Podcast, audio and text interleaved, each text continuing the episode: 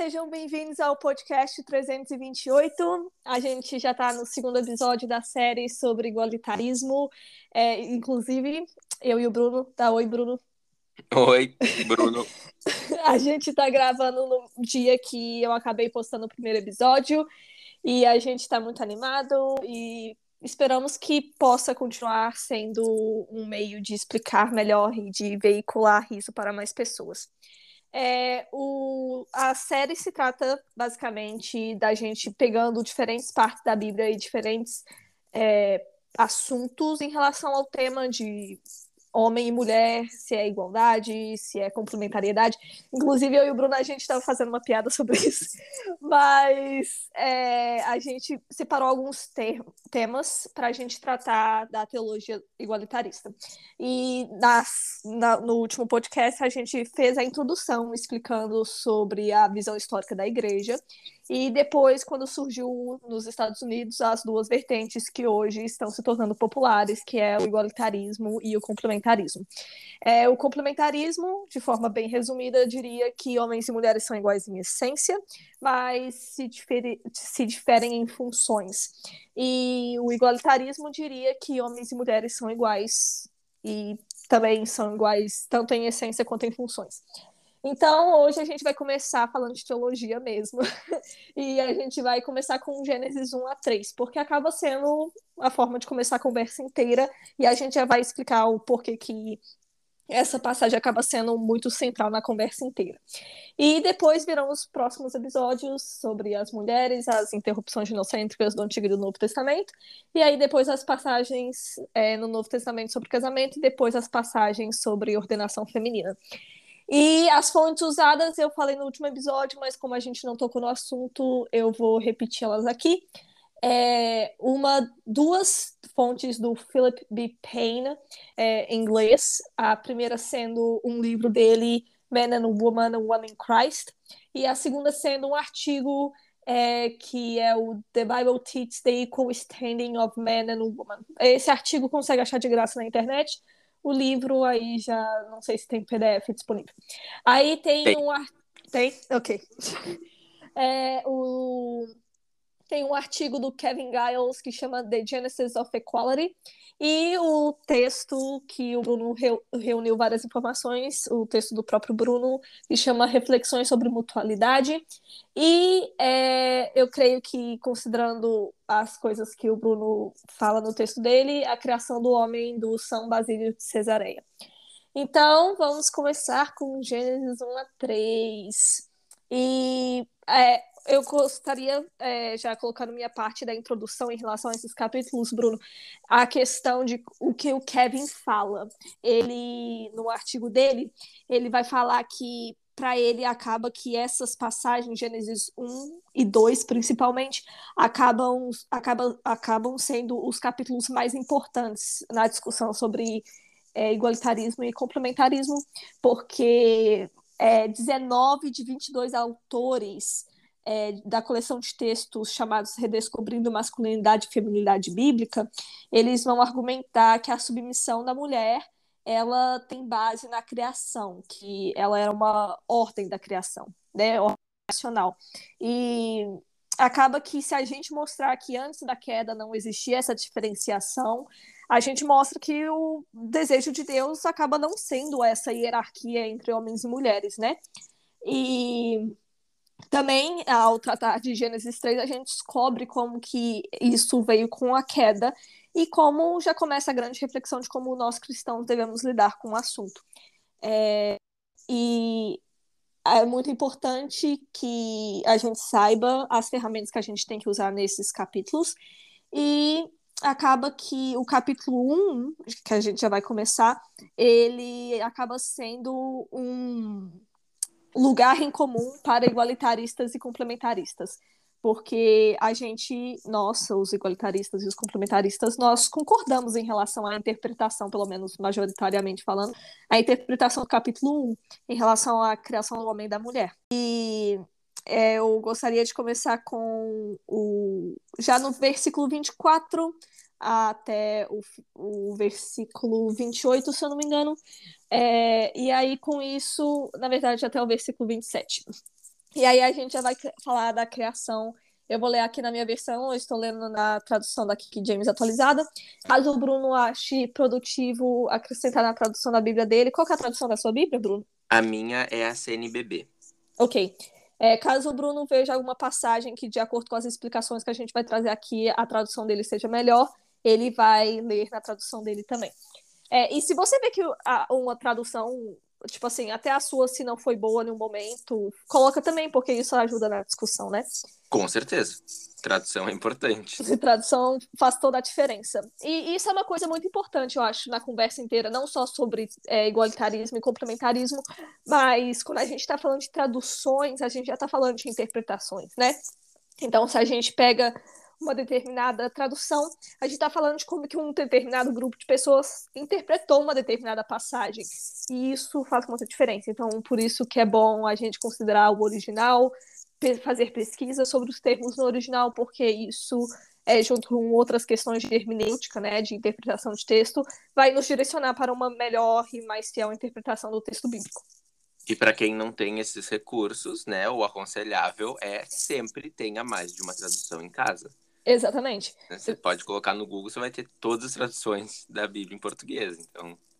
É, porque é, o conselho em relação a diferentes traduções é justamente para, se você, ao tá, estar deparando com uma, é, se deparando com uma determinada passagem, é, e você percebe que há três, quatro traduções fazem existe grande diferença em um determinado termo, em uma determinada palavra que mudaria completamente o sentido da passagem, aí que faz com que você queira buscar um comentário, um comentário bíblico, né, do livro que você está estudando, ou livros sobre o assunto da passagem de pessoas conceituadas, pessoas, né, que passaram realmente estudando na academia para conseguir explicar melhor tal passagem bíblica.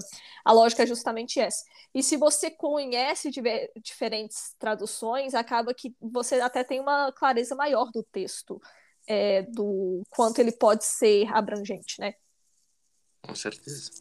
É, então, Gênesis, vamos começar com Gênesis capítulo 1, é, lendo do versículo 24 ao versículo 27, porque no versículo 23 acabou o quinto dia, que foram criados os animais aquáticos e as aves. O versículo 24 fala assim: E disse Deus: Que a terra produza seres vivos segundo suas espécies, rebanhos domésticos, animais selvagens e todos os demais seres viventes da terra, cada um de acordo com a sua espécie. E assim aconteceu. Deus fez, portanto, todas as feras selvagens segundo suas espécies, os rebanhos domésticos conforme suas espécies, répteis e todos os demais seres vivos, cada qual de acordo com a sua espécie. E observou Deus que isso era bom. Versículo 26 e versículo 27 acabam sendo os mais importantes da discussão falam assim: Então Deus determinou: façamos o ser humano a nossa imagem, de acordo com a nossa semelhança. Dominem eles sobre os peixes do mar, sobre as aves do céu, sobre os grandes animais e todas as feras da terra, e sobre todos os pequenos seres viventes que se movem rente ao chão. Deus, portanto, criou o ser humano à sua imagem, a imagem de Deus os criou, macho e fêmea os criou. Você quer ler a sua tradução ou você acha que a minha já é suficiente para a gente falar dessa? Ela é suficiente porque a minha tradução é muito parecida. Ah, ok. É, eu acho que o, o mais interessante de se colo começar colocando, como eu falei, complementaristas e igualitaristas concordam em relação à interpretação do capítulo 1, que tanto o homem quanto a mulher, ambos, todos os seres humanos, independente do gênero, todos os seres humanos foram criados à imagem e à semelhança de Deus. Não existe hierarquia ontológica, hierarquia em relação à essência de cada pessoa. E a palavra traduzida no versículo 26 e no versículo 27 para o ser humano, pelo menos na minha tradução, é, a palavra em hebraico seria Aram, que pode que significa ser humano. Só que algumas traduções, por conta de como nossa linguagem, nossa língua é patriarcal, ela traduziria como homem, mas como um termo abrangente, que nem quando a gente vai se referir à humanidade, a gente fala o homem, querendo se referir a toda a humanidade. Mas isso não é uma linguagem nem um pouco inclusiva e isso pode trazer sim problemas, dependendo do verso que a gente está falando em relação a como a tradução é posta. E o ser humano é realmente o termo neutro para englobar todas as pessoas, independente do gênero. Até porque se não existe uma hierarquia entre, em essência entre homens e mulheres, não faz sentido e vai até contra essa lógica a gente priorizar uma linguagem masculina para algo que não é masculino. É, então, além disso, no versículo 26, quando a gente vê que tanto o homem quanto a mulher, todos os seres humanos foram criados à imagem e à semelhança de Deus, é colocado para eles dominarem sobre a criação, né? E o dominar aqui é num sentido bom, não no sentido de fazer o que bem entende com a criação, mas é, ambos são colocados para dominar sobre os animais e é, no versículo 27 é repetido que o ser humano foi feito à imagem e à semelhança de Deus. Então, além de apresentar que existe uma igualdade em essência entre mulheres e homens, existe também uma igualdade de função em relação ao domínio sobre a terra, sobre a criação, né? Ambos são criados à imagem e semelhança de Deus e ambos são colocados para fazer a mesma coisa, ambos são dados a mesma função. E o versículo 28 acaba sendo importante também, porque ele vai lá e fala: Deus os abençoou, o homem e a mulher, e lhes ordenou: sede férteis e multiplicai-vos, povoai e sujeitai toda a terra, dominai sobre os peixes do mar, sobre as aves do céu e sobre todo animal que rasteja sobre a terra. Então, até a questão de reprodução não há diferença. Não é colocado um como. É, lógico que diferença biológica existe, a gente não está falando de diferença biológica, mas a gente está falando assim, não é colocado sobre a mulher, você terá que cuidar das consequências da reprodução, enquanto o homem terá que dominar sobre a terra. Não existe essa diferenciação no capítulo 1. Ambos são colocados para ter domínio sobre a criação e ambos é, são dados a função com o objetivo de povoar a terra e de sujeitar. É, de sujeitar toda a terra e de dominar sobre os animais, é a questão da reprodução. Você quer comentar alguma coisa? Hum, ah, só até o versículo 27 já seria suficiente para a gente cravar a igualdade em essência e em, abre aspas, funções, fecha aspas. Talvez eu explique porque eu não gosto dessa palavra. Mas, enfim, o São Basílio de Cesareia, na criação do homem, na página 29, eu uso a, tra a tradução da editora Paulus, ele vai comentar o seguinte sobre isso. A mulher, bem como o homem, foi feita à imagem de Deus. Igualmente honrosas são as duas naturezas, iguais as virtudes, igual a recompensa, igual a condenação. Não digas, sou fraca. A fraqueza está na carne. Na alma acha-se a fortaleza. Tendo em vista que a imagem de Deus merece a mesma honra, obtém a mesma estima e virtude, e a demonstração das boas obras.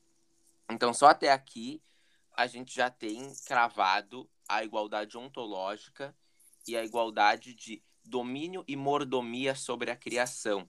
Mas como a Rebeca leu no versículo 28, isso se estende. E no versículo 29 se estende mais ainda. E Deus disse: Eu vos dou sobre a terra inteira toda árvore, toda erva que dá semente e todas as árvores que produzem fruto com sua semente, para que vos sirvam de alimento. E a todos os animais selvagens, a todas as aves do céu e a tudo que rasteja pela terra a tudo que tem sopro de vida, dou toda a erva verde como alimento. E assim foi. A mordomia e o domínio sobre a criação é parte integral da essência humana. E aí a gente podia falar, a gente podia estar tá falando agora, nesse episódio, sobre ecoteologia. Mas não, a gente está tendo que explicar que homens e mulheres são iguais, né? Mas enfim, esse, a mordomia e o domínio sobre a criação são parte integral da experiência humana onde não há diferenciação sexual. Não há diferenciação sobre qual é o domínio terreno que Eva vai ter sobre a criação, que Adão vai ter sobre a criação, que Eva vai ter sobre os filhos e a multiplicação, que Adão vai ter sobre os filhos e a multiplicação. A eles é dado o mesmo domínio, a mesma mordomia. E aí a gente vê que a gente concorda com os complementaristas até o versículo 27. Porque a partir do versículo 28, a gente não tem mais, a gente não está mais falando de ontologia. A gente não está mais trazendo conceitos filosóficos para dizer que homens e mulheres são iguais em essência. A gente está falando, homens e mulheres são iguais no que diz respeito à mordomia e domínio sobre a criação. Sim. Então, é em, é em Gênesis 1 que isso se encontra. A gente não precisa ir para Gênesis 2. A gente tem ali, cravado. Né? Sim, exatamente. E o interessante é que a, a, mesmo que é interessante que sim, em termos é, de em termos acadêmicos, os complementaristas não vão discordar dessa interpretação é, de Gênesis 1. Porém, é, eles, na hora da prática, eles não vão concordar com parte dela, né? Porque a gente vai falar, ah, homens e mulheres, todos os seres humanos foram criados à imagem e semelhança de Deus. Isso daí tá todo mundo em acordo. Mas aí quando a gente chega e vai falar que ambos têm o mesmo domínio sobre tudo. Em termos, em teoria, sim, haveria concordância, mas como a gente vai ver no ambiente familiar, no ambiente da igreja, e até dependendo do complementarista que pegar, não vai concordar em termos sociais, né? Mas é, na prática, essa igualdade de funções, entre aspas, né? E eu também tenho problemas com essa palavra, mas ela acaba entrando na conversa. É, acaba que na prática os complementaristas não vão provar que concordam com isso, né? Porque vai falar dessa questão de papéis de gênero, de masculinidade e feminilidade bíblica. E aí. Ah, pode falar. E aí é bom que, que se lembre da, da declaração de fé da CBMW, né? Eles vão dizer que o, o domínio do homem sobre a mulher a, a liderança amorosa ela vai se dar antes da queda. Né? Eles vão dizer que em Gênesis 1 isso já acontecia. Sim. Que em Gênesis 2 isso já estava, já era uma já era uma realidade. Então, eles não acreditam na mordomia igual. Eles, eles acreditam, é claro, eles não podem negar né, o que a Bíblia diz, que ambos dominam sobre a terra, mas eles enxergam diferenciações que não existem no texto. Exatamente. Eles falam que já existe, principalmente por causa do capítulo 2, e ele que acaba sendo o capítulo mais central e que mais dá conversa, mas que por causa do capítulo 2 existiria justamente isso que você falou, uma hierarquia de funções em que o governo masculino seria amoroso. E entra aquilo que a gente começou a conversar na última gravação sobre como é extremamente problemático essa ideia de que, tipo assim, a mulher vai se submeter, mas vai se submeter a um homem amoroso, ao marido dela, né, a, a, um homem que a ame, que a trata bem. E eu não estou falando aqui contra o conceito de submissão em si, até porque submissão é uma coisa de cristão, independente de gênero, mas ao discurso unilateral, que a mulher que se submete ao homem e o homem não se submete à mulher.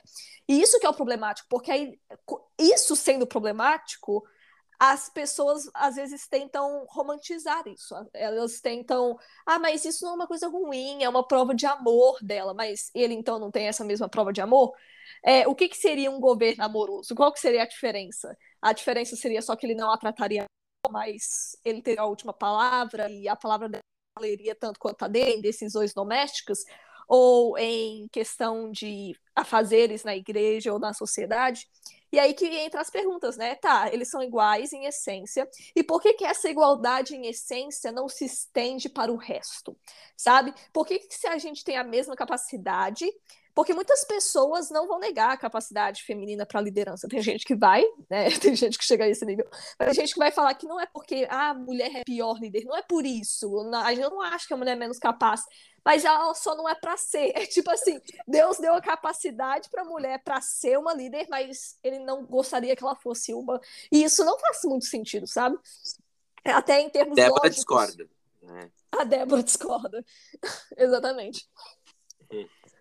E, e então a gente acaba tendo que ir para continuar toda a conversa para a questão do capítulo 2. E antes de começar o capítulo 2, é muito importante a gente estabelecer algumas coisas. Primeira, que para a gente fazer uma hermenêutica fiel do capítulo 2, a gente não pode contrariar o que a gente viu no capítulo 1.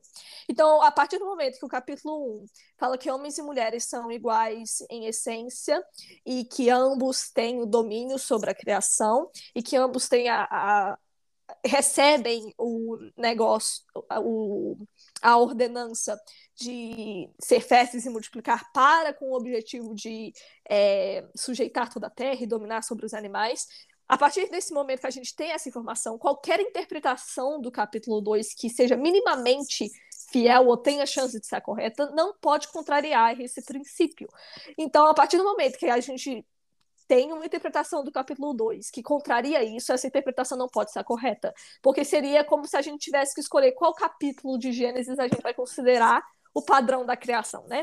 Outra coisa importante é a gente não pegar a passagem de 1 Timóteo é, 2, de 9 a 15.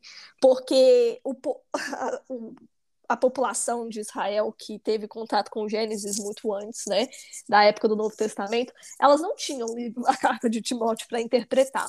Elas não tinham o entendimento que Timóteo tinha e o Timóteo é, é, não que Timóteo tinha, mas que Paulo ao escrever para Timóteo, né?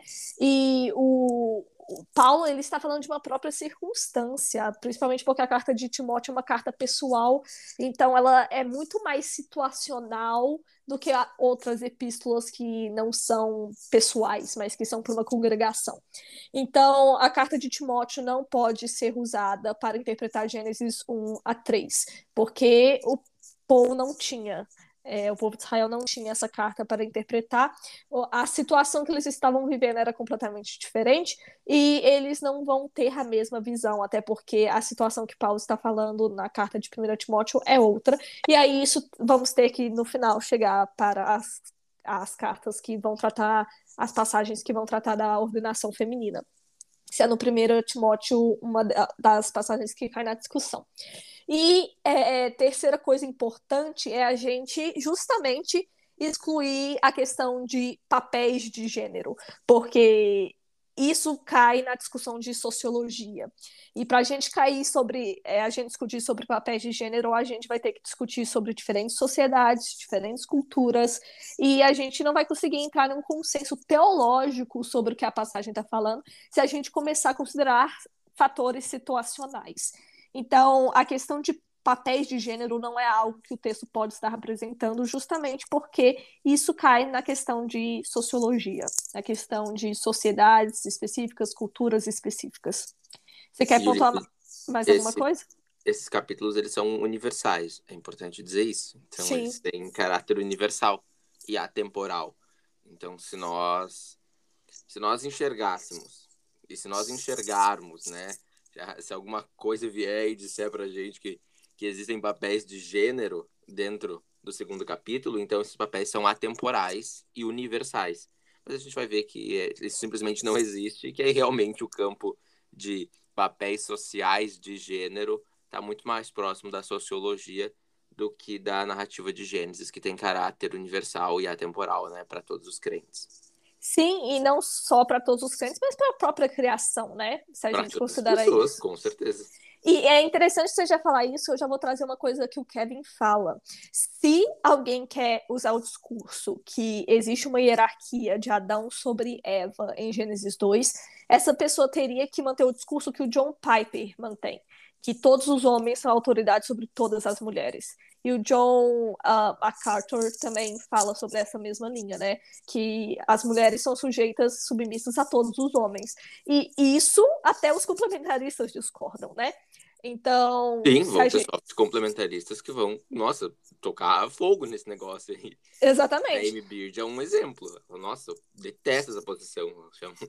É, essa posição ela tá até bem fora da conversa como um todo, né? A conversa cai mais em questão de submissão de, da esposa para o marido e da questão da ordenação feminina na questão da igreja. Mas não enquanto sociedade. John Piper é, e os outros que acabam seguindo essa linha da submissão de toda mulher para com todo homem, tipo, eles nem têm pessoas para sustentar tanto eles assim, sabe? Não, não, é uma posição minoritária dentro do complementarismo. Exatamente. E o ponto é que se alguém quiser manter esse discurso vindo de Gênesis 2, a posição seria a do John Piper, porque a gente está falando de, da criação do homem e da mulher, mesmo que eles acabaram sendo casados, né? Se a gente for considerar Adão e Eva literal, histórico, mesmo eles sendo casados, antes deles se casarem, eles foram a criação do indivíduo do homem e da mulher. Então, se a gente está falando que existiu uma hierarquia apontada no capítulo 2, de Adão para, né, de uma hierarquia entre Adão e Eva, então a gente está falando de uma hierarquia entre todos os homens e todas as mulheres. E aí a gente vai cair em vários outros problemas com essa interpretação. Então, eu acho que a gente pode começar lendo a partir do versículo 4 do capítulo 2 e a gente vai lendo e vai pausando para explicar os pontos que os versículos estiverem falando e a gente vai fazendo esse diálogo.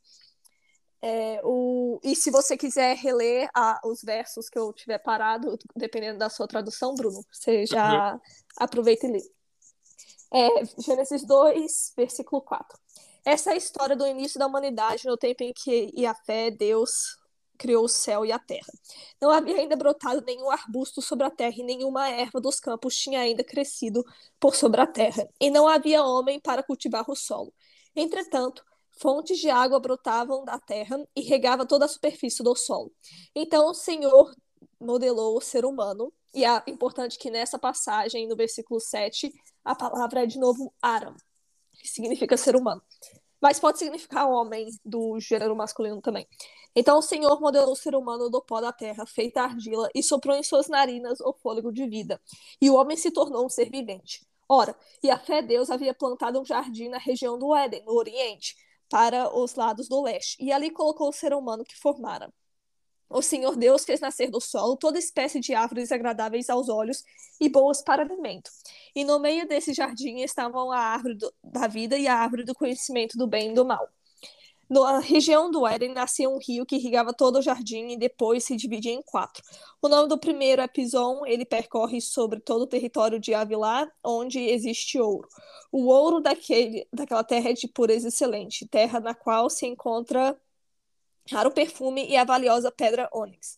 O segundo, que percorre toda a terra de Cuxi, é chamado Gion. O terceiro, que foi pelo lado leste da Síria, é conhecido Rio Tigre. E o quarto é o grande rio Eufrates. Versículo 15. Assim e a fé Deus, o Senhor, tomou o homem e o colocou no jardim do Éden para zelar por ele e nele fazer suas plantações. E o Senhor deu a seguinte ordem ao homem: Comerás livremente o fruto de qualquer espécie de árvore que está no jardim. Contudo, não comerás da árvore do conhecimento do bem e do mal, porque no dia em que delas comeres, com toda certeza morrerás. Aqui, então... eu acho que a gente pausa. Ok. O versículo 15 e o 16. Porque, uh, infelizmente, né, a gente tem que estar acostumado a, aos, aos argumentos. Vamos colocar assim, argumentos, né? complementaristas. Infelizmente, a gente tem que estar tá, tá nessa, e eu digo infelizmente porque, infelizmente, a, a, a dinâmica é unilateral, né? Assim como a submissão dentro do casamento na, na visão complementarista. A gente lê eles, né? A gente responde eles, mas se fosse um podcast complementarista, se nós estivéssemos defendendo o complementarismo, em momento nenhum a posição igualitária sequer seria considerada. Isso é verdade. Uh, então, eu já ouvi muito que esse o Senhor Deus tomou o homem e colocou no jardim para cultivá-lo e guardá-lo, significa primazia masculina sobre a criação. E isso não faz sentido, porque como a Rebeca falou, a gente não pode contradizer um capítulo, um capítulo né, com o outro. Então, se a gente coloca que o Senhor Deus tomou o homem e colocou no jardim para cultivá-lo e guardá-lo, a gente tem que lembrar que o Senhor Deus colocou o homem e a mulher no jardim para cultivá-lo e guardá-lo, como descrito em Gênesis 28 a 30. Gênesis 1, 28 a 30.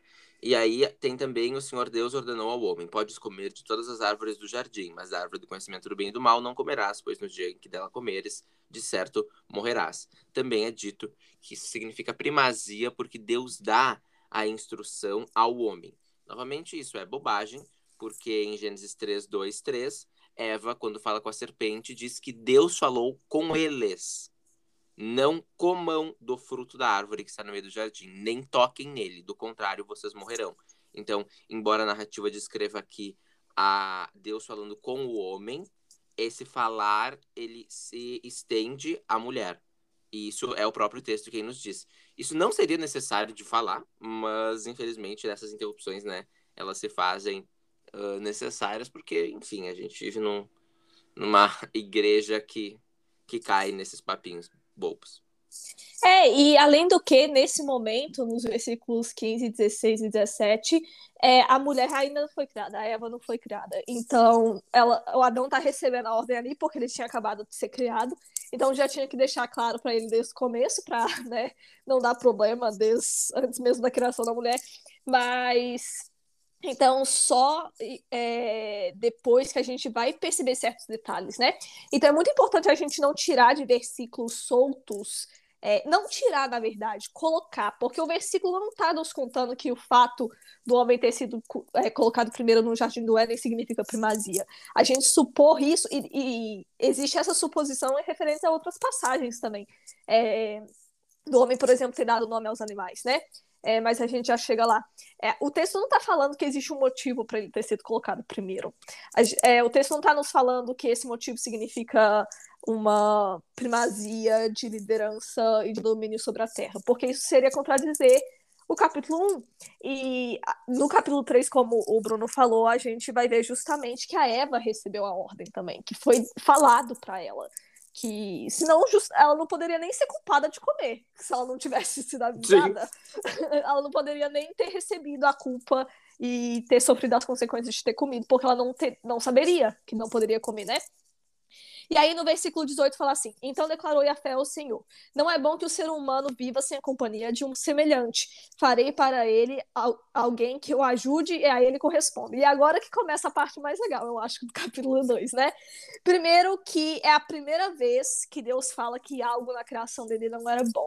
Então, tudo no capítulo 1, Deus falava que era bom, que era muito, né? É para todos os dias que se completavam, Deus falava, isso é bom. E aí, no capítulo capítulo 2, no versículo 18, não é bom que o ser humano viva sem companhia de um semelhante. E isso já é apontado pelo próprio texto, que alguém de igual patamar. É reafirmado novamente que não existe uma diferença em essência. É, e, consequentemente, se não existe uma diferença em essência, o que acarretaria nenhuma diferença em papéis, né, de gênero? Até porque é, isso vai, como a gente disse, cair em outra discussão. E aí continua: farei, farei para ele alguém que o ajude e aí ele corresponda. Eu acho que o perigo está nas traduções, e aqui eu estou com uma tradução que está assim, que usa a palavra ajude, porque na nossa cultura a gente tem a conotação que ajuda é dada por alguém que está em uma posição secundária, um ajudante, um servo, e portanto a gente acha que quem recebe ajuda tem um, uma certa primazia, tem uma liderança extra, uma autoridade extra. Mas. É, na palavra... minha Bíblia está um pouco melhor. Ok, manda aí. Na minha Bíblia está um pouco melhor, na CNBB. Uh, ele diz que não é bom que o homem esteja só, vou providenciar um auxílio que lhe corresponda. Auxílio é a melhor tradução ou até mesmo parceira, assim, porque algumas traduções vão traduzir como ajudadora, né? Mas quando, quando, quando a gente vai pro hebraico, é, o auxílio é, o, é a melhor tradução. É a melhor tradução, e aí a gente entende porque depois, quando a gente for falar do que, que esse auxílio significa. Não sei se você quer falar agora. Pode, pode ou... falar. Pode ser? Pode. Esse auxílio, ele, na, dentro da, da Bíblia hebraica, ele não vai ter conotação de ajudadora. No ah, sentido sim. nós temos.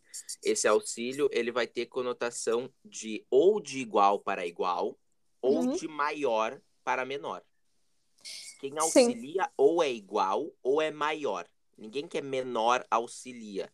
E se acontece, acontece raramente dentro da Bíblia hebraica. Essa palavra é Ezer. A palavra completa é Ezer Knegdo. Então, a primeira palavra é Ezer. Salmo 33, 20. A nossa alma espera no Senhor. Ele é nosso auxílio. Ezer, Enu. E o nosso escudo.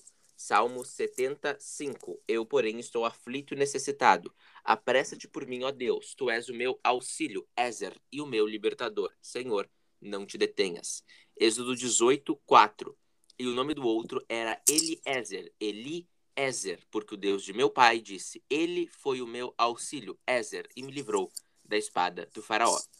A segunda palavra é knegdo. Ele combina que, neg e do, e o. E, portanto, transmite como na frente dele, em frente à sua face. Ou literalmente na frente dele. Então, ele é um auxílio à sua frente, ou a, na sua oposição a gente coloca um auxílio com eu olhando para Rebeca, como se eu e Rebeca estivéssemos frente a frente. É isso que significa auxílio frente a frente, auxílio na frente dele, uma ajuda apropriada, uma força correspondente. Não existe nenhum nenhum indício, nem gramatical, léxico, textual ou contextual que indica que a mulher foi criada como subordinada ao homem. Então, assim, esse auxílio correspondente é, na verdade, uma forma do texto e uma forma intencional do Espírito Santo, né, inspirar o, o autor bíblico, de dizer que o auxílio é igual, o auxílio é idôneo, o auxílio corresponde. E aí, imediatamente, como a Rebeca vai ler no versículo 19, Deus não cria a mulher imediatamente. Deus não faz isso. E aí eu passo a bola para ti, Rebeca. é, e é muito importante a gente também já tratar que, assim como o Bruno disse, essa ajuda não conota uma coisa menor, e isso é outro exemplo de como a gente coloca a nossa própria visão de mundo no texto. E isso é uma forma muito errada de se fazer. Você tem que pegar do texto e tirar, e a partir do princípio universal que a gente extrai do texto, a gente aplicar na nossa vida. É o caminho ao contrário. E assim como a gente comentou sobre a criação do homem primeiro, e aí que a gente já vai falar de outro, que, outro ponto que traz esse argumento da primazia masculina, é, o fato do homem aparecer primeiro não pode ser colocado como um argumento de autoridade extra entre ele, porque primeiro que o texto não fala que a ordem de aparição quer dizer uma coisa. E se a gente considerar também o capítulo 3, a, a ordem de aparição vai ser outra também, né? A mulher às vezes vai ser citada antes do homem é, em alguns momentos. E a, se a gente pegar o capítulo 1, o, o, toda a criação foi feita antes do ser humano. O ser humano foi o final da criação e, e, por isso ele é colocado como o ápice da criação. E se a gente pegar, por exemplo, o próprio Jesus e o João Batista, João Batista veio antes de Cristo para abrir o caminho para ele. E Jesus é infinitamente maior do que João Batista, não é algo nem para se comparar. Então a Bíblia, em alguns momentos, as pessoas que ela cita depois são justamente o ápice da história, são justamente é, quem estaria superior. E isso não quer dizer que a mulher é superior por ser criada depois, porque o texto não aponta nada disso em relação à ordem de aparição. O texto não coloca uma regra que a ordem de aparição no capítulo 2 tem algum significado. Mas se a gente olha para o capítulo 1, o próprio fato do ser humano ter, ter aparecido depois é justamente por ele ser o ápice da criação. Então, se a gente quer seguir uma lógica, né, a lógica seria justamente o contrário. E isso também não pode ser usado para justificar a supremacia feminina, porque o texto não aponta é, nada de hierarquia entre homens e mulheres. E aí, no versículo 19, fala assim: o, ser, o Senhor modelou do solo todos os animais selvagens e todas as aves do céu, e em seguida os trouxe à presença do homem para ver como este o chamaria. E o nome que o homem desse a cada ser vivo, é, esse precisamente seria seu nome. E desse modo o homem nomeou a todos os animais, os rebanhos domésticos, as aves do céu e todas as feras. Entretanto, não se encontrou para o próprio ser humano alguém que com ele cooperasse e a ele correspondesse intimamente. Então, é, eu vou parar aqui. É, primeiro que aqui as pessoas falam que o ser humano, é, que o homem teria é, sido colocado para dar nome aos animais por motivo de autoridade extra, de primazia, dessa hierarquia. Isso não pode ser usado porque não é isso que o texto nos conta. Mas o texto nos conta o motivo do homem ter dado nome aos animais. E não é que ele tem uma autoridade extra, uma primazia extra. É justamente para que o ser humano, no caso Adão, percebesse que ele não tinha ninguém. Porque quando no versículo 18 Deus percebe não é bom que o ser humano viva sem companhia, decide fazer para ele uma auxiliadora correspondente, ele é, precisaria que Adão reconhecesse isso. Ele não simplesmente chega e fala, você precisa, toma. Ele faz, faz com que ele dê nome aos animais para que ele perceba que não tem ninguém. E aí, a partir desse momento, no versículo 1, fala assim: Então a fé Deus fez Adão cair em profundo sono, e enquanto este dormia, retirou-lhe parte de um dos lados do corpo e uma costela e fechou o lugar com carne. Então, ao Adão perceber que não tinha ninguém e dar a falta de alguém que lhe correspondesse, ele é colocado para dormir. E a tradução, que muitas vezes é traduzida por. A palavra que é traduzida por costela, para costela, ela na verdade é uma palavra que significa lado. Então, a mulher literalmente foi tirada do lado do homem. É literalmente uma questão de igualdade, não é uma inferioridade é, a questão da costela, até porque a costela não necessariamente é a melhor tradução, é justamente é tirada do lado dele, é uma coisa com, com, completamente correspondente um ao outro. É, e com, no versículo 22 fala: Com a costela que havia tirado do homem, o Senhor Deus modelou uma mulher e a conduziu até ele. Então, e aí, um, detalhe importante. A partir do versículo 22 que nós vamos ter a diferenciação hebraica em questão da língua hebraica para homem e para com mulher. Porque esse tempo inteiro tinha sido falado Aram, toda vez que se referia, dependendo da tradução, a homem, ou na minha, a ser humano. a partir do versículo 22 vai haver essa diferenciação de homem e mulher em questão de gênero. Então, homem em hebraico é ish e mulher é ishá. E aí no versículo 22 fala, com a costela que havia tirado do homem, uh, o Senhor Deus modelou uma mulher e a conduziu até ele. Então exclamou Adão, esta sim é ossos dos meus ossos e carne da minha carne. Ela será chamada mulher, porquanto do homem foi extraída. E algumas pessoas erroneamente acham que Adão está batizando Eva ali, no sentido de dar nome a ela. Ele, o homem, o nome Eva só veio a existir depois da queda. Naquele momento, ele só fala que, ela, que Eva se chama, seria uma mulher, Ishá, porque do homem, Ish, foi tirada. Então, a língua hebraica, esse jogo de palavras faz sentido, porque só tem diferença de duas letras a mais para a palavra mulher, mas as três primeiras letras são as mesmas. É, e no versículo 24 fala: Por esse motivo é que o homem deixa a guarda de seu pai e sua mãe para unir a sua mulher, e ele se torna uma só carne. O, outra coisa interessante é, é que é colocado no homem a questão de deixar pai e mãe. Se existisse essa primazia, essa lógica da sociedade patriarcal, né, que a mulher deixa sua família para se unir ao seu marido, aqui no, em Gênesis 2 é descrito justamente o contrário. O homem deixa seu pai e sua mãe e se une à sua mulher. É uma coisa completamente ao contrário. Em versículo 25, o homem e a mulher viviam nus e não se envergonhavam. Você quer complementar alguma coisa desses versículos? Bastante coisa. Uh, eu acho que a Rebeca fez uma muito boa, mas como sempre, né, eu aprendi com Jorge Amado, um profeta precisa de uma segunda voz. Então, manda aí. a gente precisa reiterar algumas questões. Uh, a primeira é que a única coisa que o homem faz só no Jardim do Éden é dar nome aos animais. Faz só por ordem divina. E ele o faz para para o quê? Para o quê? Teve uma, um lapso aqui na cabeça. Eu não funciono assim, gente, perdão. Mas para que, que ele foi criado? Para que, que ele foi mandado dar nome aos animais? Para reconhecer a sua deficiência diante da solidão. Porque nós, seres humanos, somos deficientes diante da, da nossa solidão. Nós não somos completos sem o outro. E isso é uma questão que permeia toda a escritura, porque Deus não é um.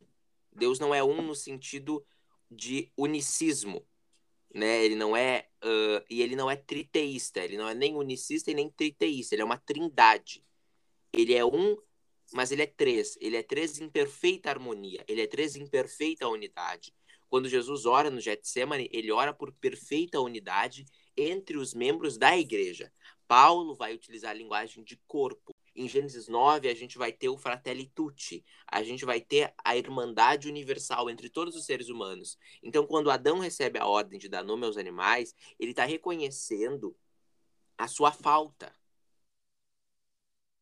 De algo, de algo que lhe corresponda. Ele tem falta de um auxílio, de uma força correspondente. E Deus faz isso para que ele perceba por si mesmo essa falta. Deus não diz, não é bom que o homem esteja só, vou providenciar um auxílio que lhe corresponda e cria a mulher. Não, ele diz, dê nome aos animais. Perceba a falta que você tem do outro. Porque nós não somos nada sozinhos. Deus vive em comunhão, Deus vive em comunidade. A igreja não é una no sentido individual. A igreja tem membros que se complementam. Então, ele é trazido para aquilo, ele é fe... a mulher é tirada do lado e aqui a minha tradução utiliza lado e não costela, né? Uh, ela é tirada do lado de Adão, nem da cabeça, né, para que não a domine, nem dos pés para que não seja subjugada, mas para que o auxilie de maneira correspondente. E quando Adão vê a mulher, a reação dele é reiterar, reiterar o seu auxílio correspondente é osso, é osso dos meus ossos, carne da minha carne. E ela, foi, ela vai ser chamada Ixá porque foi tirada do homem. O que Gênesis 2 aqui está fazendo não é, de maneira nenhuma, acentuar ou reiterar diferenciações entre o homem e a mulher, mas reiterar e acentuar o que lhes faz parecidos, o que lhes faz próximos o que faz deles auxílio correspondente. Esse, esse é o objetivo.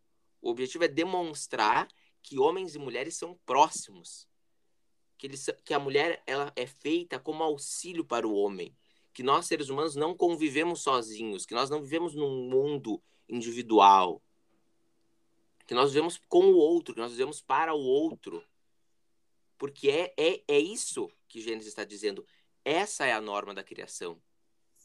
É, é, existe essa linguagem reformada de mandato cultural, né? Então, mandato cultural quer usar essa terminologia que eu acho problemática pra caramba, utiliza mandato cultural, comunhão.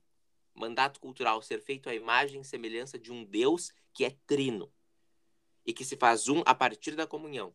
Então, o que é, tá, a gente está tendo aqui não é de maneira nenhuma, de maneira nenhuma, como nós demonstramos, contextualmente, lexicamente, gramaticalmente e textualmente, não é de forma nenhuma acentuar diferenciações e papéis de gêneros que são colocados para homens e mulheres, mas demonstrar que eles são parecidos, que eles são próximos, que eles estão ali por um motivo, que eles estão ali porque eles demonstram Deus, porque eles são imagem e semelhança de Deus.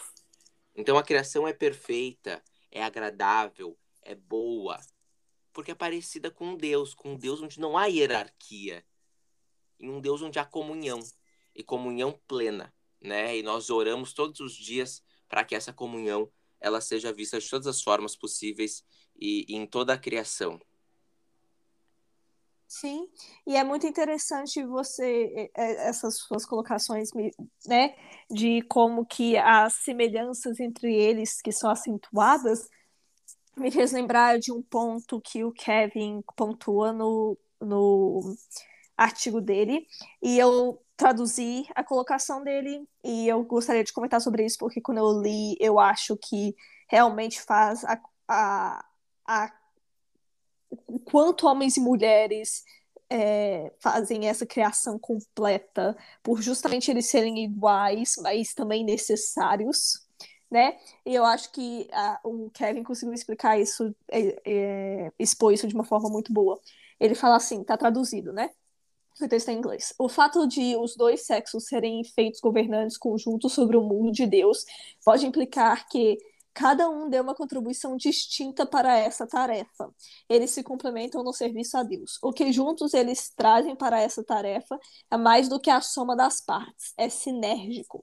E sinérgico é usado para descrever coisas que produzem, resultam ou envolvem sinergia, que é o que acontece quando uma combinação de coisas produz um efeito ou resultado que se diz ser maior do que a soma de suas partes. Então, o que o Kevin está explicando aqui não é de uma questão de papel de gênero, porque ele mesmo que trouxe que a palavra papel de gênero não pode ser usada para interpretar Gênesis 1 e 2, mas que a, as nossas diferenças não são justamente em papéis de gênero, ah, você faz isso, eu faço aquilo.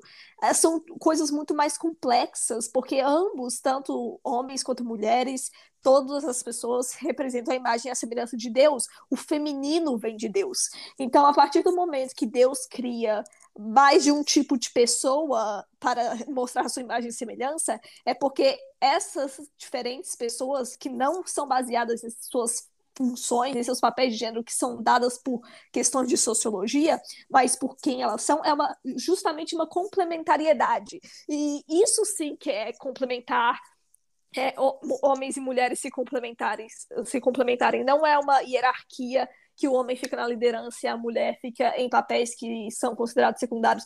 E não é que maternidade e casamento são secundários, mas a própria cultura e o próprio discurso coloca como se isso fosse. O próprio discurso é, de hierarquia entre homens e mulheres coloca a maternidade em segundo lugar, algo que ocupa o segundo lugar, exceto para a mulher, aí isso é uma grande virtude. Mas a paternidade para o pai tem uma conotação completamente diferente do que é colocado para com a maternidade para uma mulher. E Quando aqui... a gente for falar de Agar, a gente vai falar muito disso, né? Sim. Sobre como a maternidade ela não é algo ruim, ela não é algo secundário, ela é um papel importantíssimo. Deus escolheu ter mãe, Deus escolheu ter mãe, mas Sim. que quando a gente torna a maternidade, primeiro a gente distorce a maternidade, ou a gente torna ela um fardo pesadíssimo para as mulheres, e aí a gente joga esse fardo gigantesco e diz: se vira aí e Pronto. Sim. É isso. A gente, a gente torna secundário um fardo gigantesco. E a gente não coloca a mesma conotação para a paternidade. A paternidade mal é conversada. A gente mal sabe explicar qual é a função da paternidade. E quando é, pessoas com um discurso hierárquico entre homens e mulheres vão falar de paternidade, eles colocam uma conotação completamente diferente do que colocam para a maternidade. O que mostra que a paternidade para o homem é uma coisa secundária, mas para a mulher é um grande de um prazer, mas ao mesmo tempo que eles falam que não é algo secundário, quando é o assunto de filhos é algo que cai sobre o homem, acaba se tornando uma coisa secundária para ele, porque o ministério dele acaba sendo a, a, a coisa mais importante para ele, o trabalho, a liderança, o, o ser homem na sociedade, que aí isso traz várias outras questões do que é o ser homem em uma sociedade patriarcal. Então, o próprio discurso entra em contradição contra si. E a, essa complementariedade entre homens e mulheres não é baseada em papéis de gênero. Ela é justamente porque, ao mesmo tempo que nós somos um, nós não somos, né? Nós somos diferentes, ao mesmo tempo que somos extremamente. Então, as, a gente tem muito mais em comum do que a gente tem de diferente. Mas as nossas diferenças, elas vão fazer esse papel de sinergia, dessa combinação que produz mais efeito e resultado do que pegar duas partes e somá-las. É literalmente um jogo de ficarem, de serem um e se complementarem. E eu achei isso fascinante. Então, com o capítulo 3, a gente vai fazer justamente o que a gente fez com o capítulo 2. A gente vai ler e pontuar de pouco em pouco aquilo que é necessário.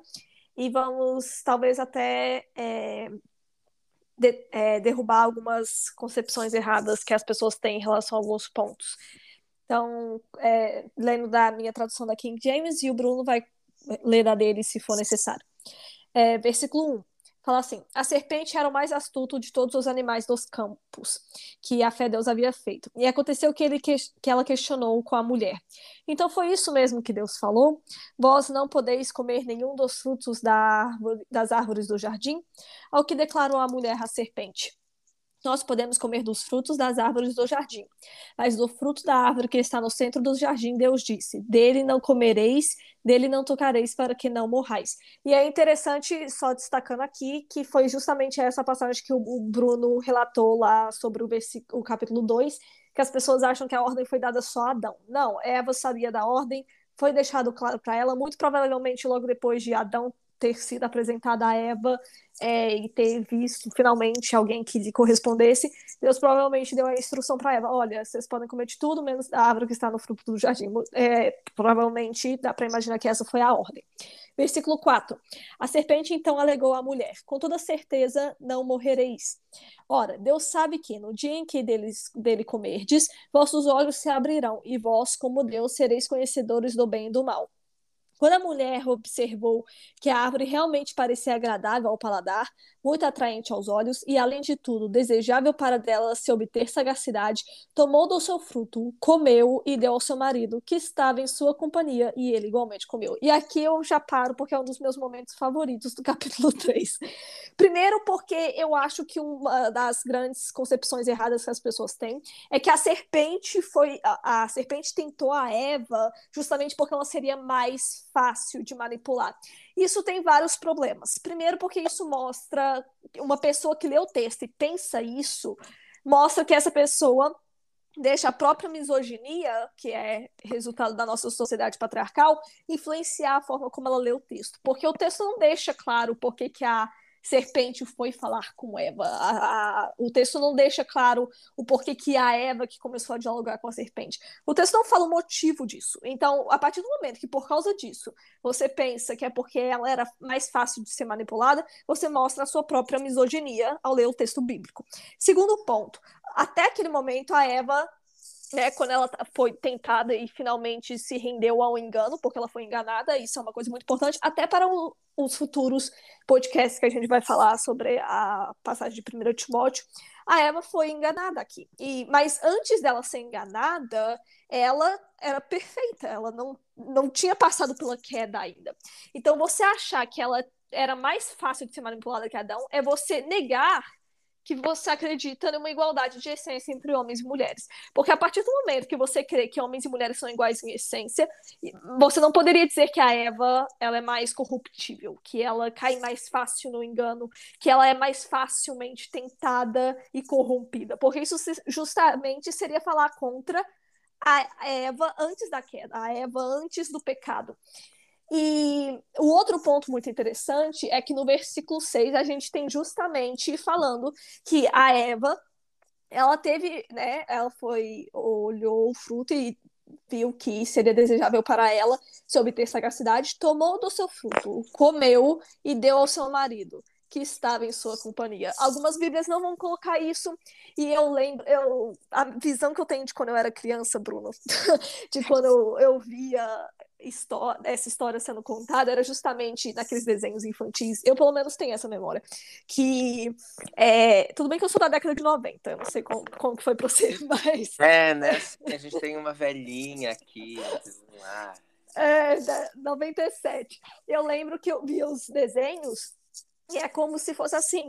A Eva, branca, diga-se de passagem, ia, comia do fruto ela estava sozinha perto da árvore, ela comia do fruto, e aí ela caçava Adão no meio do jardim, achava ele cuidando das coisas, né? No próprio assim, vivendo a vida como se não houvesse nada de errado. E aí ela desce para ele o fruto, e aí ele por um momento fica assim: não, que isso, eu nunca. Foi falado pra gente que não era para comer, não podemos. E aí só depois de insistência que aí ele foi lá, aceitou e comeu.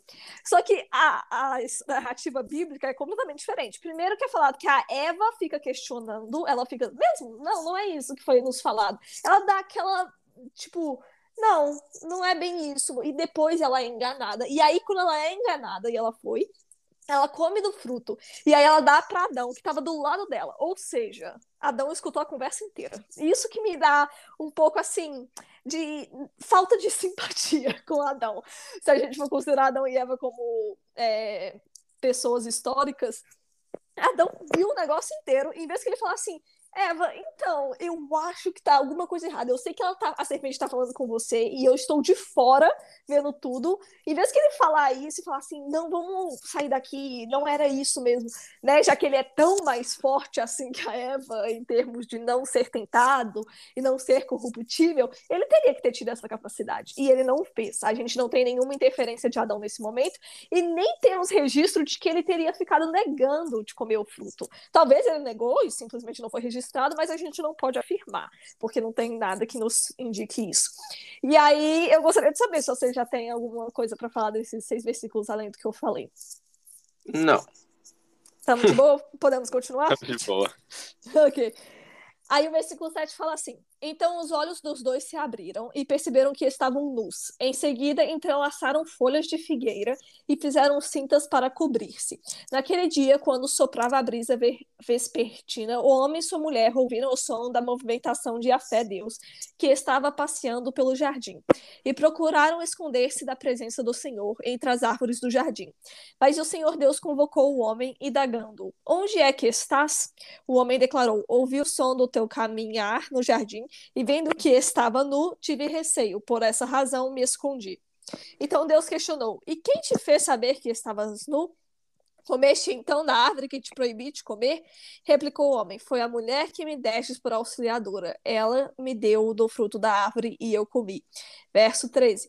Ao que o Senhor Deus inquiriu a mulher: Que é isso que fizeste? Redarguiu a mulher: A serpente me enganou e eu comi.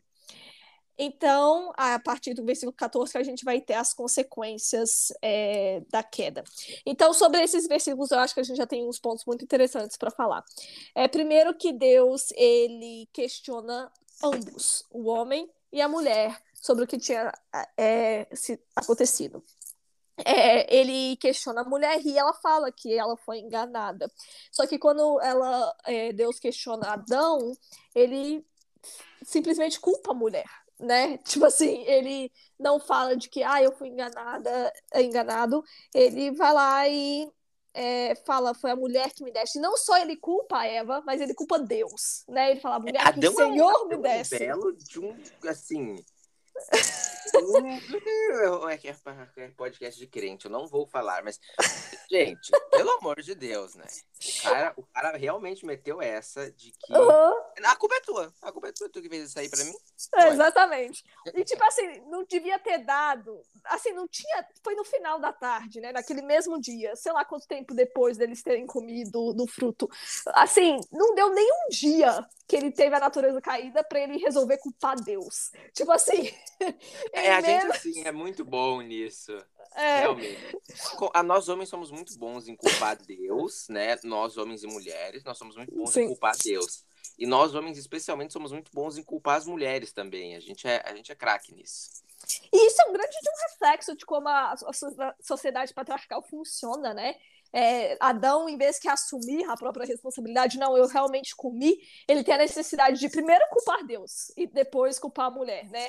É, porque, por mais que ele mencionou a mulher, antes de mencionar que o Deus que tinha dado ela para ele, Deus que criou a mulher. Então ele culpa Deus automaticamente ao culpar que foi a mulher que Deus deu para ele.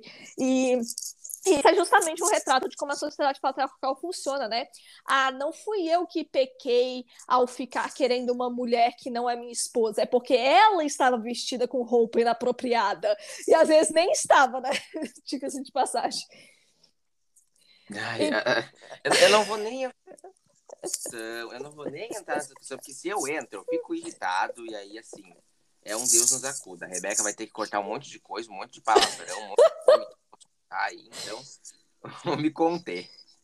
Não, e justamente que é o, o, oposto, né? Você não precisa comentar isso aqui, isso é sensível para você. Mas é justamente o oposto do que Jesus falou, né? Porque Jesus falou: se o seu olho direito te faz pecar, arranque e lance ele fora, né? Então, é, não era para Adão culpar a mulher, era para ele, não, eu aceitei comer do fruto mesmo. E aí Deus iria para a mulher e você comeu também, ele provavelmente iria para essa lógica, né? Se Adão não tivesse já jogado a culpa para Eva. E aí a Eva foi lá e falou que ela foi enganada pela serpente, e aí no versículo 14. Ah, desculpa, você quer falar alguma coisa desses versículos? Não. Então, é, no versículo 14 fala assim: Então a fé Deus determinou a serpente: Por que fizestes isso? És maldita entre todos os animais domésticos e o és entre todos os animais selvagens.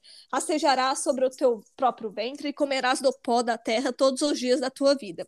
Estabelecerei inimizade entre ti e a mulher, entre a tua descendência e os descendentes dela, porquanto este te ferirá a cabeça e tu lhe pesarás o calcanhar. Primeiro que eu gostaria de falar aqui que isso é uma grande de uma referência a Maria e a Jesus no versículo 15.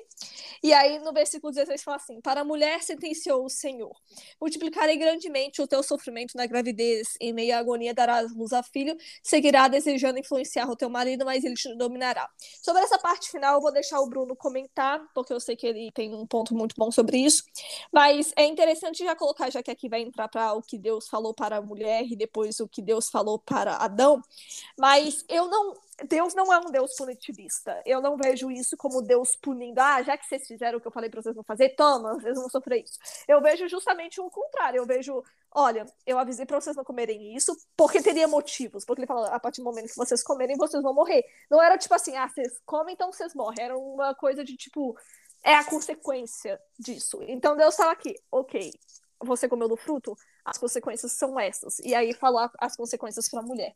E aí eu vou deixar o Bruno explicar melhor esse versículo, mas eu já gostaria de falar que para mim esse versículo é uma grande de uma prévia, principalmente a parte final, à existência do patriarcado. Então, enfim, Bruno. Uh, primeira coisa, né? Não posso deixar, eu sei que a Rebeca falou, mas eu não posso deixar de falar da referência gigantesca ao nascimento de Cristo e a descendência, né? A descendência, para ter descendente, tem que ter alguém antes, né? Então, para que tenha Cristo, tem que haver Maria.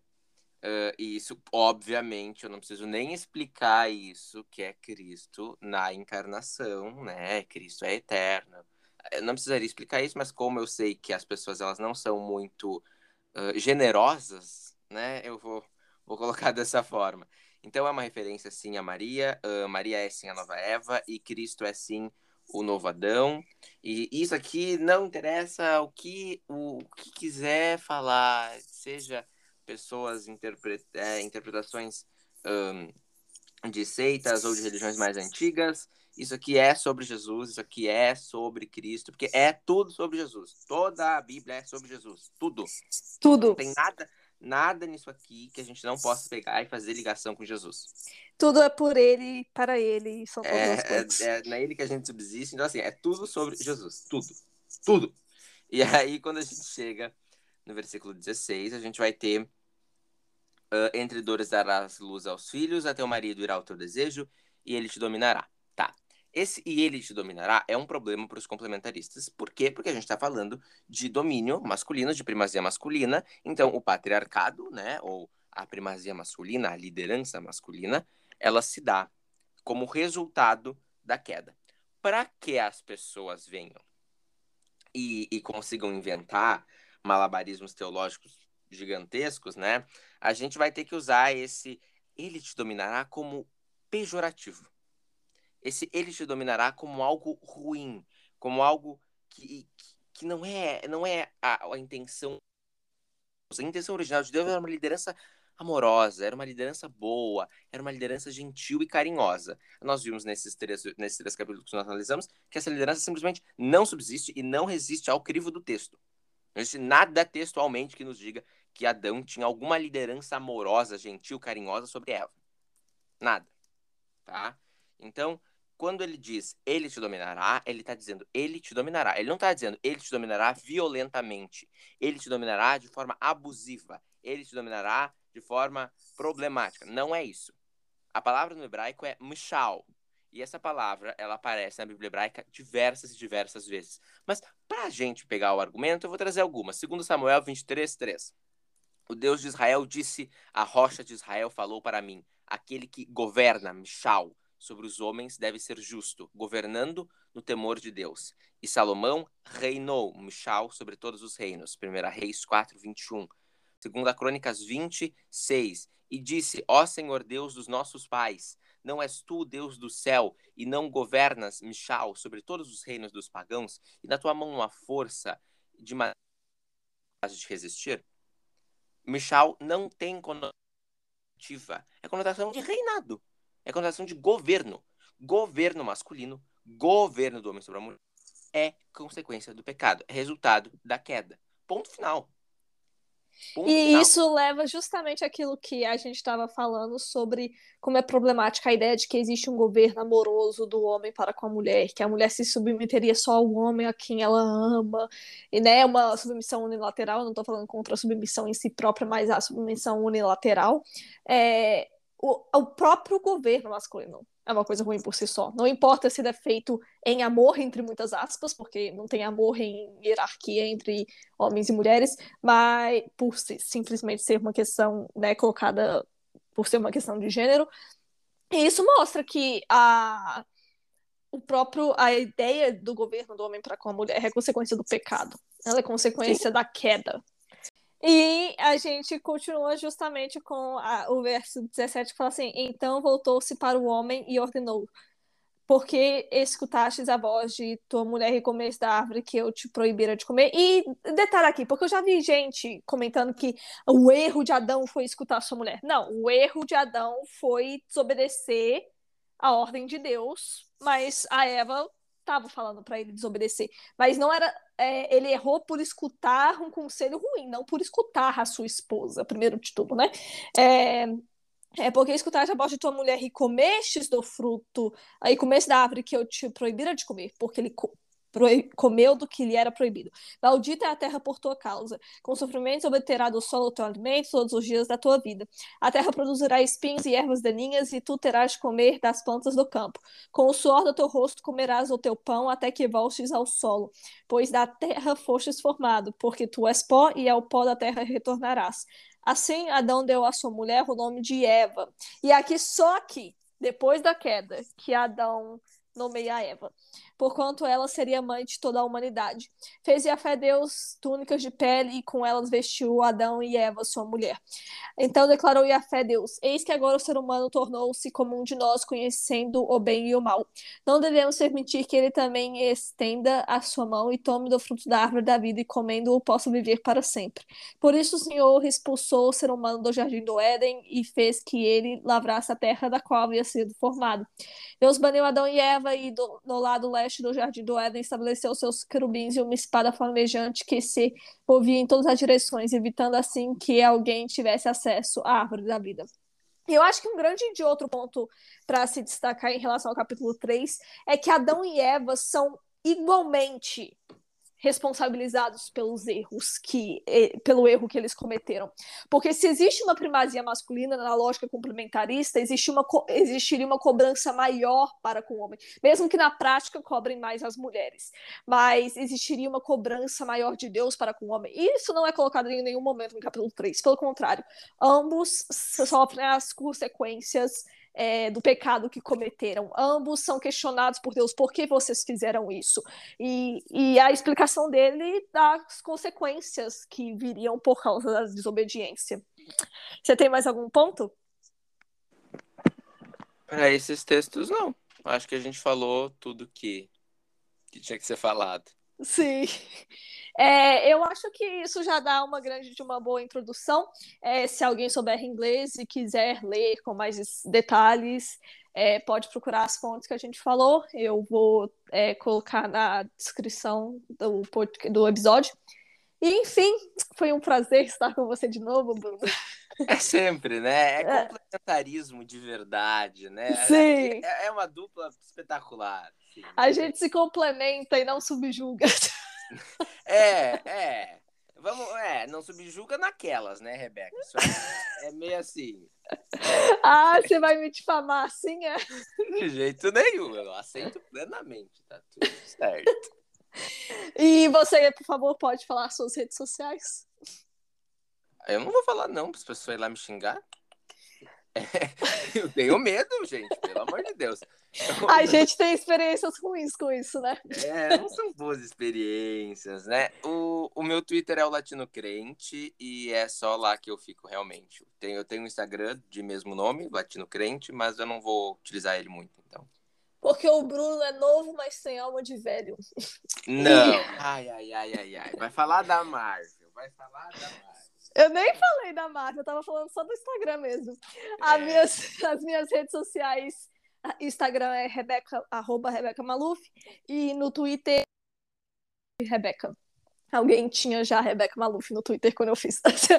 é, e é isso eu espero que vocês, se vocês não escutaram o primeiro episódio é, e queiram escutar, a gente explica o que, que são, é, com muito mais detalhe, o que são os termos igualitarista e complementarista, e que essa não é a visão histórica da igreja, e que essas duas vertentes vieram de uma lógica estadunidense e que está sendo importada agora pelo Brasil e que não dá para aplicar essa mesma lógica para a cultura latino-americana. Enfim, é isso. Muito obrigada pela sua participação, Bruno. Obrigado, animada, eu. animada para o próximo, que vai ser Sara e Agar. Nossa! Ai, meu Deus. Ai, que coisa linda que vai ser. Com Rebeca e Isaac, melhor casal do Antigo Testamento. então é isso. Deus abençoe vocês.